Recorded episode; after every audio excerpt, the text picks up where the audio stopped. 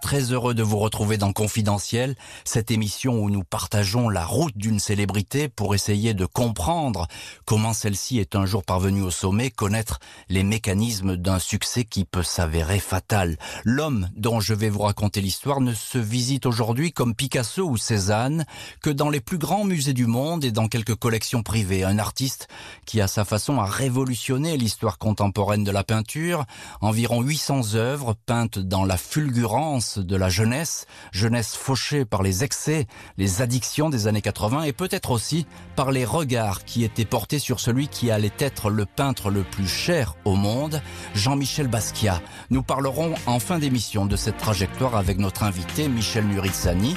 L'histoire d'un génie fragile, confidentiel Jean-Michel Basquiat, c'est tout de suite sur RTL. Confidentiel Jean-Michel Basquiat sur RTL. Jean-Alphonse Richard. Jean-Michel Basquiat n'a jamais été l'enfant prodige de la peinture. Il fut le Jimi Hendrix de l'art contemporain. Une rockstar des pinceaux qui mélangeait les couleurs d'une jeunesse éphémère. Il savait que son sacre ne durerait que quelques printemps.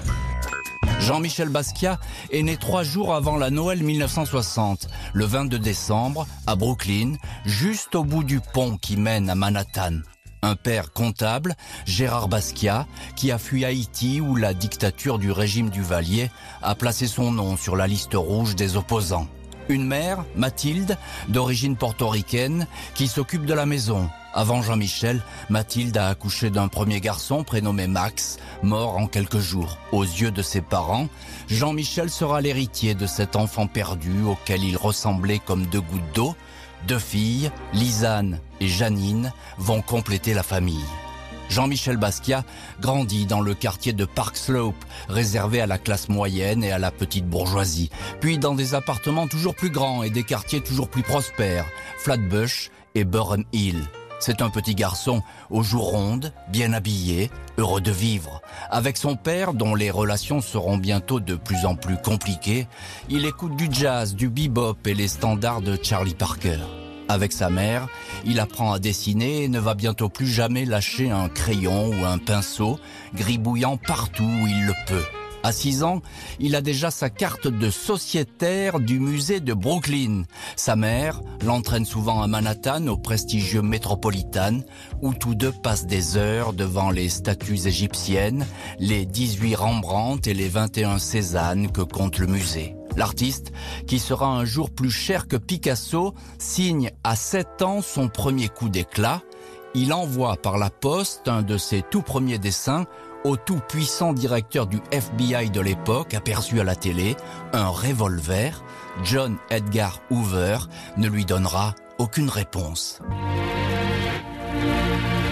Confidentiel Jean-Michel Basquiat. Avec Jean-Alphonse Richard sur RTL. Jean-Michel Basquiat a un père travailleur qui roule en Mercedes, une mère attentionnée qui surveille son éducation, une jolie chambre dans un confortable appartement qui donne sur un parc et l'académie de musique de Brooklyn. Il va pourtant s'ingénier toute sa vie à transformer le tableau tranquille de son enfance en un univers bien plus sombre, pauvre et déshérité, comme si la normalité l'effrayait. Je n'ai jamais compris pourquoi Jean-Michel cherchait à faire croire à tout le monde qu'il avait grandi dans le ghetto, dira un jour son père. Le peintre, devenu célèbre, revendiquera son goût pour contourner la vérité. Je ne crois pas que ce soit bon d'être honnête dans les interviews, je crois que c'est mieux de mentir, dira-t-il. Basquiat va ainsi passer son temps à travestir son passé, remodelant ses souvenirs, faisant de son existence un labyrinthe dans lequel tout le monde viendra se perdre. À 7 ans, au mois de mai 1968, Jean-Michel Basquiat quitte brutalement le monde de l'enfance. Il est renversé par une voiture alors qu'il joue au ballon avec sa sœur Lisanne. Il donnera dix versions différentes de l'accident, mais celui-ci a bel et bien existé et changé sa vie. Le petit garçon est conduit aux urgences du Kings County Hospital de Brooklyn, placé sous sédatif. Il a un bras cassé et on doit procéder à l'ablation de la rate. Un mois d'hôpital, les voitures roulant à toute vitesse, les visages déformés par la maladie, les squelettes, l'odeur même de l'hôpital hanteront toujours ses œuvres. Accident qui annonce aussi un autre grand bouleversement. Ses parents, qui n'ont jamais cessé de se disputer, se séparent. Basquiat va peu à peu perdre de vue cette mère qui lui avait fait découvrir le dessin. Elle sombre dans la dépression, entre dans un asile psychiatrique. Ma mère a été internée quand j'avais 10 ou 12 ans. Elle a été admise dans des institutions plusieurs fois. Elle est très fragile, confiera le peintre à quelques-uns de ses amis. Jean-Michel Basquiat et ses sœurs partent vivre avec leur père, devenu un expert comptable aisé et courtisé, un playboy qui multiplie les conquêtes féminines. Le jeune adolescent est ainsi ballotté d'école en école, pas vraiment le temps d'avoir de bonnes notes et de se faire des amis. Il préfère se réfugier dans le réduit qui lui sert de chambre sous l'escalier de l'appartement, là où il écoute à tue-tête Elton John. Quand son père lui demande qui est le type qui chante ainsi, il répond c'est Jean-Sébastien Bach. Confidentiel Jean-Michel Basquiat. Avec Jean-Alphonse Richard sur RTL. En cette année 1974, les Basquiat déménagent à Porto Rico. Le père a obtenu une promotion. Sur l'île, Jean-Michel continue à dessiner avec frénésie et apprend l'espagnol à l'école épiscopalienne.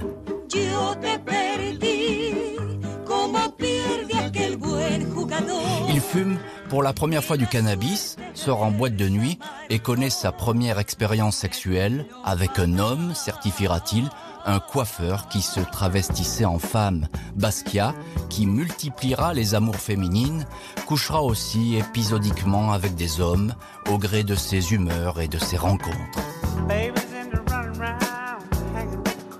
Jean-Michel Basquiat, de retour à Brooklyn, n'a désormais qu'une envie, s'enfuir. Il ne supporte plus l'autorité de ce père, qui lui infligerait punition et correction, jusqu'à lui piquer les fesses à coups de fourchette. À 16 ans, surpris par son père en train de fumer du cannabis dans sa chambre, qui le poursuit avec sa fameuse fourchette, Basquiat disparaît. Première fugue, quelques semaines, au mois de décembre. Il erre dans les rues de Manhattan, livré en ce milieu des années 70 à la violence et la drogue. Il dort dans un foyer pour jeunes délinquants, loge chez des hippies, bien décidés à vivre dans la rue. Pour cette fois, il va rentrer chez lui, mais la fugue va devenir une idée fixe. Jean-Michel Basquiat est un adolescent grand, mince et souriant.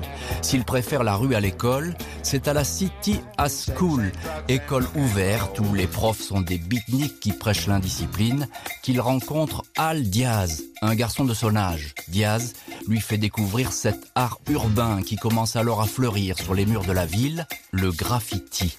Les deux garçons vont vite couvrir entrepôts, châteaux d'eau et couloirs de métro de figures colorées. Ils finissent par signer leurs œuvres de quatre lettres. S-A-M-O, Samo, raccourci de l'expression same old shit, qui signifie une bonne vieille herbe, allusion au joint que les deux amis fument en permanence.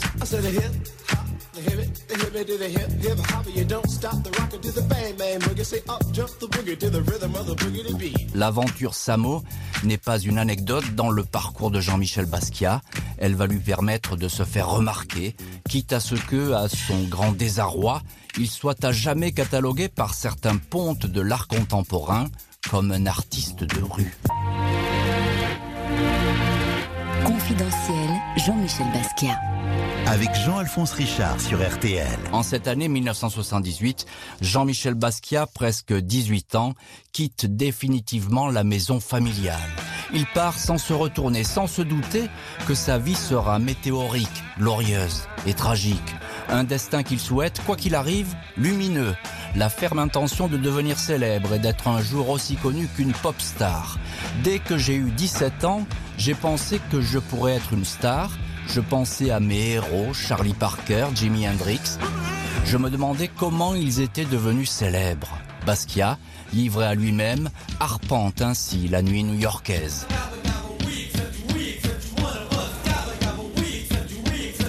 Personne ne le connaît, mais ils se font vite dans ce décor qui lui va si bien.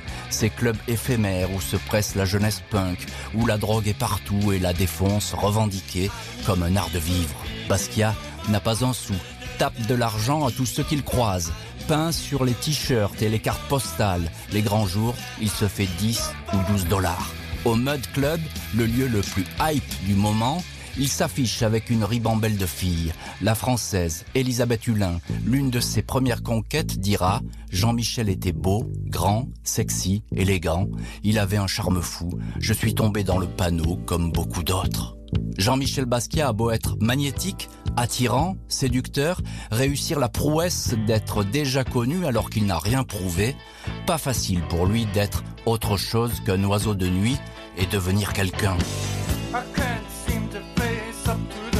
La rue est son seul royaume et il est noir. Depuis son enfance, il affronte le racisme.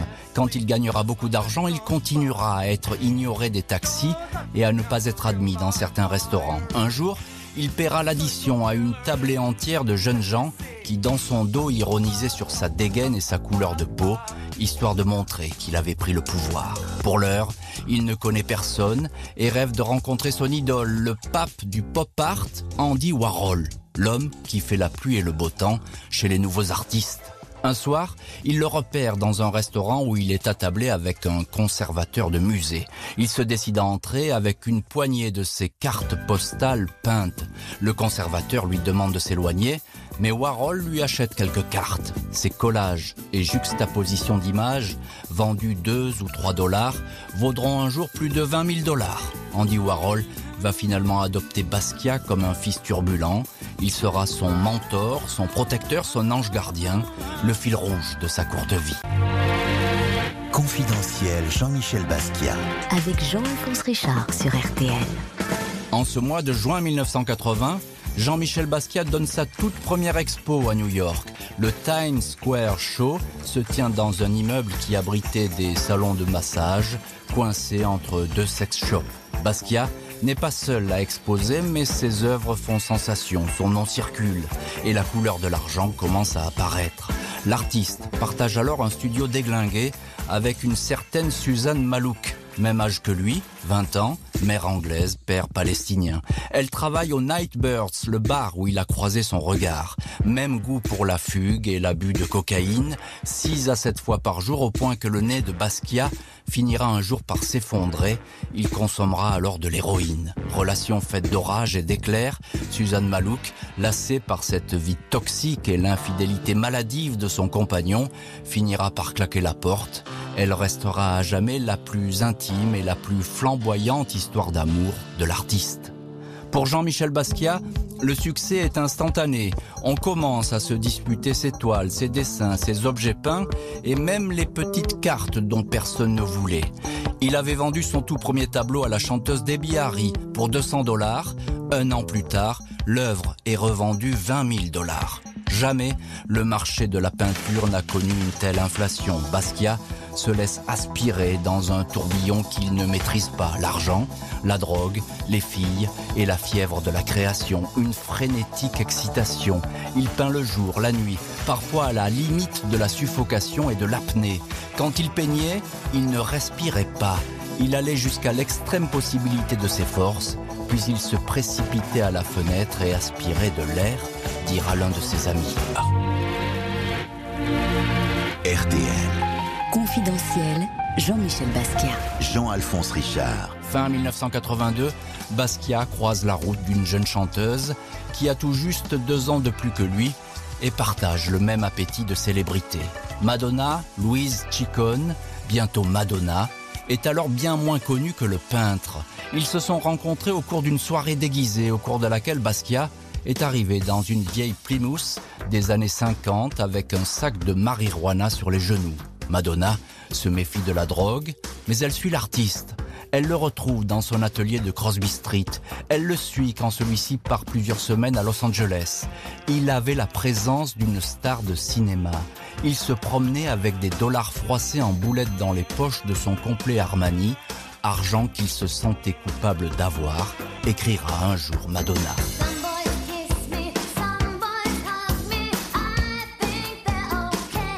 Suzanne Malouk, la compagne officielle, croisera Madonna dans un club, elle lui sautera dessus, la griffera et essaiera de lui arracher les cheveux. Une autre fois, quand elle saura que Madonna est dans l'appartement de Basquiat, elle brûlera dans la cour de l'immeuble plusieurs de ses tableaux. Madonna, effrayée par la toxicomanie de son amant infernal, le quittera dix mois plus tard. Basquiat lui demandera alors de lui restituer trois toiles qu'il lui avait offertes. Il les couvrira de peinture noire pour signifier que cet amour-là était mort. En cette année 1985, Jean-Michel Basquiat est à son apogée. Il pose pieds nus et en costume en couverture du New York Times Magazine. L'article est intitulé New Art, New Money, Nouvel Art, Nouvel Argent. Basquiat apparaît ainsi comme le symbole de cette révolution. En quatre ans, il est devenu l'un des artistes les plus chers et les plus convoités de la planète. La célébrité est au rendez-vous, mais Basquiat est taciturne. Toutes ces années de défonce semblent avoir altéré le personnage, devenu méfiant, soupçonneux, paranoïaque. Cette couverture de magazine n'est à ses yeux qu'une façade. Il est persuadé que les grands collectionneurs le considèrent en fait comme un artiste mineur, un graffiteur. Il se sent mal aimé, méprisé. Il en veut à la terre entière, aux marchands, aux galeristes, aux journalistes. Se sent insulté quand le New York Times écrit qu'il est la mascotte de l'art contemporain et le protégé de Warhol. Pourquoi pas une marionnette, pense-t-il Cette fois, on ne le prend pas au sérieux. Il se terre chez lui comme un reclus. Le bruit va alors courir que le peintre le plus cher au monde serait malade, atteint de la nouvelle peste, le sida. Il n'en est rien, mais Jean-Michel Basquiat est effectivement une ombre chancelante. À 25 ans, il en paraît 20 de plus. Confidentiel Jean-Michel Basquiat. Avec Jean-Alphonse Richard sur RTL.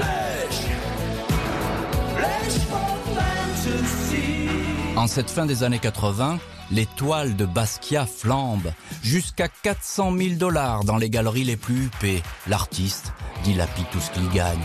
Il achète un bateau à un musicien, couvre ses amis de cadeaux, offre le champagne dans les meilleurs restaurants. L'argent disparaît aussi vite qu'il apparaît, riche la veille, ruiné le lendemain, un cycle infernal. Pour pouvoir se payer sa drogue, il lui arrive alors de signer à la va-vite quelques toiles bâclées. Pour se remettre à flot, il cède pour 350 000 dollars un petit Picasso qu'il possédait.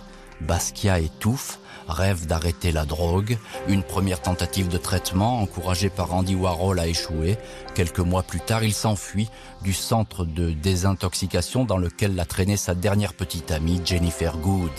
Pour échapper à son addiction, il tente de fuir, expose à Paris, part en Côte d'Ivoire, dix jours dans la banlieue d'Abidjan, la première fois de sa vie où il ne touche pas un pinceau. Au mois de février 1987, il est totalement dévasté. Andy Warhol, la seule personne peut-être qui savait réellement le conseiller, meurt à l'âge de 58 ans. On le voit pleurer en permanence et porter un brassard noir. Jean-Michel Basquiat va alors s'avancer, seul, vers des abîmes insoupçonnés. Dans les mois qui suivent la mort de Warhol, il part passer quelques semaines à Hawaï. De retour à Los Angeles, il va mieux. Il ne boit plus une goutte d'alcool, ne consomme plus d'héroïne. Pour fêter ça, il offre un extravagant dîner à une dizaine d'inconnus qu'il a croisés à l'aéroport. Mais cette rémission n'est qu'une éclipse. Basquiat a réservé un vol en date du 18 août 1988 pour retourner en Côte d'Ivoire. Ouattara Watts, un ami artiste, lui a promis de l'emmener dans son village natal, en pays sénoufo. Le séjour est prévu pour durer trois mois. Pas de drogue, pas d'alcool. Les journées seront consacrées à peindre avec les matériaux locaux. Mais le prince barbare de l'underground n'accomplira jamais ce voyage initiatique. Dans la soirée du 12 août 1988, il reprend de l'héroïne, chancelle à un concert de Brian Ferry, où on le traîne hors de la salle. Sa dernière girlfriend, Kelly Inman, l'accompagne jusque chez lui sur Great John Street. Le lendemain, à 17h30, elle le retrouve mort, une overdose. Jean-Michel Basquiat avait 27 ans, comme son idole Jimi Hendrix, quand quelques semaines auparavant son père lui avait demandé pourquoi il se sentait si mal alors qu'il avait tout. Son fils lui avait répondu qu'il était tourmenté par sa longévité. Sa vie s'enfuyait, il peignait alors l'une de ses dernières toiles, un homme qui lui ressemble, chevauchant un squelette dans un désert infini. RTL. Confidentiel Jean-Michel Basquiat. Jean-Alphonse Richard. Bonjour Michel Nuritsani. Bonjour. Merci beaucoup d'avoir accepté l'invitation de Confidentiel. Vous êtes écrivain, surtout l'un des meilleurs connaisseurs de l'art contemporain, monde qui n'a pas beaucoup de secrets pour vous.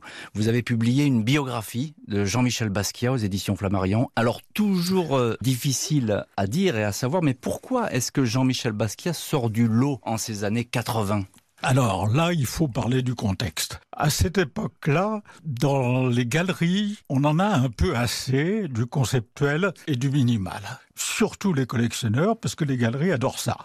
Mais les collectionneurs en ont assez et arrivent à ce moment-là d'Allemagne et d'Italie une sorte d'expressionnisme qui est brutal, facile, ça envahit les galeries. Mhm. Et euh, les galeries sont ravis de pouvoir vendre, mais détestent ça. Ils appellent ça même une, une peinture fascisante. Ça va jusque-là. Et en même temps, ils, ont, ils se disent, au secours, l'Europe revient. À cette époque-là, quand même dans les années 80, l'Amérique tient le haut du pavé sur le plan artistique de l'art, euh, pour l'art contemporain. Ça, Bien sûr. ça tient le haut du pavé. Et à ce moment-là, arrive Basquiat et on s'est dit, voilà, il a le profil idéal pour contrer cette chose qui marche mais qu'on déteste parce que c'est allemand et italien. Ça veut dire que Basquiat, à, à cette époque-là, il adhère totalement à son époque. Est-ce qu'il a jamais adhéré à quoi que ce soit? C'est compliqué à dire ça. Mais il a envie de devenir une star. Ça c'est sûr, c'est une obsession chez lui. Ah, c'est une obsession de, depuis l'enfance et en même temps, il regrette ce qu'il doit faire pour devenir une star. C'est quelqu'un bourré de contradictions. Oui, et il est déchiré en permanence, évidemment, déchiré. et ça va être tout au long de sa courte vie. Quand il veut voir absolument Warhol, est-ce que c'est par opportunisme aussi? Parce qu'il espère que finalement ce mentor va le, faire émerger. Je crois pas, il était fasciné. Et quand il euh, rencontre Warhol la première fois avec euh, Bischofberger, qu'est-ce qui se passe? Warhol, comme d'habitude, le photographie avec son Polaroid. Basquiat prend le Polaroid, fait une photographie de Warhol, et après, Bischofberger, le marchand, les photographie tous les deux. À ce moment-là, qu'est-ce qu'il fait? Il s'en va. Il s'en va et qu'est-ce qu'il fait après s'être en allé?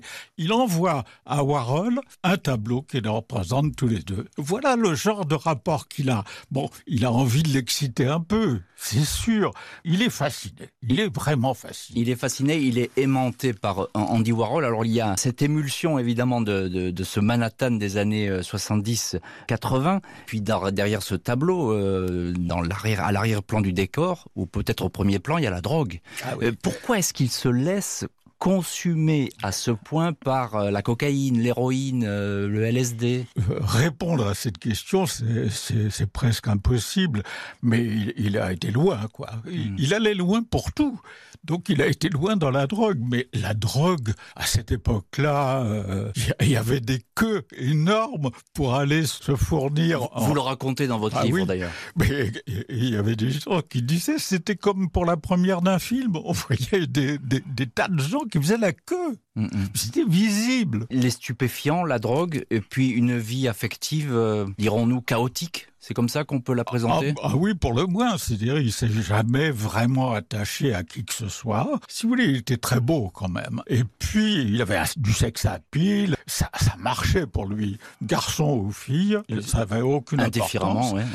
Indifféremment. Et puis, euh, il avait du succès. Ça marchait pour lui. Et d'ailleurs, il y a une, une de ses petites amies qui m'a raconté, il dessinait tout le temps. Il dessinait, il, était au lit, il dessinait, il allait dans le couloir, il dessinait sur le, mur du couloir sans arrêt. Il avait cette espèce d'inquiétude quand même, sans arrêt. Et cette petite amie m'a dit, mais je, me demandais ce qu'il allait faire après. Elle ne s'est pas doutée qu'il qu serait artiste parce que ce qu'il faisait, c'était très compulsif. Et c'était compulsif aussi dans ces histoires d'amour ou de sexe. Je sais pas ce qu'on peut dire. Je suis pas sûr que c'était tellement d'amour, c'était plutôt du sexe. Oui, c'est ça. Et, et, du, et du sexe euh, immédiat, et puis, euh, j'allais dire de manière un peu vulgaire, presque jetable. C'est-à-dire qu'il oui. il, il ne s'attache pas. Il ne s'attache pas. pas. Est-ce qu'il aurait pu, euh, selon vous, Michel Nurizani, vieillir, mûrir, comme Picasso, par exemple? Est-ce qu'on peut imaginer Rimbaud vieux? On l'a vu vieux. On a vu ce qu'il était devenu. Il avait coupé complètement. Donc moi, j'imagine très bien Basquiat ayant coupé avec le monde de, l'art contemporain, de la peinture et devenant poète. Encore une, une question, Michel Nuritsani. On est aujourd'hui plus de 30 ans après sa mort. 800 œuvres, je crois, à peu près, hein, c'est le, oui, le, total, à peu près. 1000 tableaux, plus les dessins. C'est ça. Euh, donc euh, voilà, un chiffre qui est quand même euh, important. Oui. Qu'est-ce qui représente, alors aujourd'hui, Basquiat dans le monde de l'art? Il a eu énormément de succès, les années 90, mais aujourd'hui, quelle signature il laisse aujourd'hui dans le monde de l'art? Est-ce qu'il est toujours aussi fêté dans les galeries, dans le monde de l'art Les chiffres de ses ventes montrent que vraiment le succès continue, notamment en Chine. C'est-à-dire en Chine, ça se vend très très bien. Si vous voulez, ça représentait un, une époque. Et c'est le premier artiste noir ayant atteint ce niveau de célébrité. Et en cela, il restera, euh, Jean-Michel Basquiat, c'est une signature qui va rester, on est d'accord Ah ça c'est sûr. Merci beaucoup Michel Nuritsani de nous avoir accordé un peu de votre temps pour nous parler de Jean-Michel Basquiat. Merci à l'équipe de l'émission, Justine Vignot à la préparation, Vivian Le Cuivre à la réalisation. Je vous retrouve lundi dans Confidentiel spécialité 14h30 bien sûr avec la vie aventureuse du vrai héros du Grand Bleu un certain Jacques Mayol. Bon week-end à l'écoute de RTL tout de suite vous retrouvez Laurent Ruquier avec l'été des grosses têtes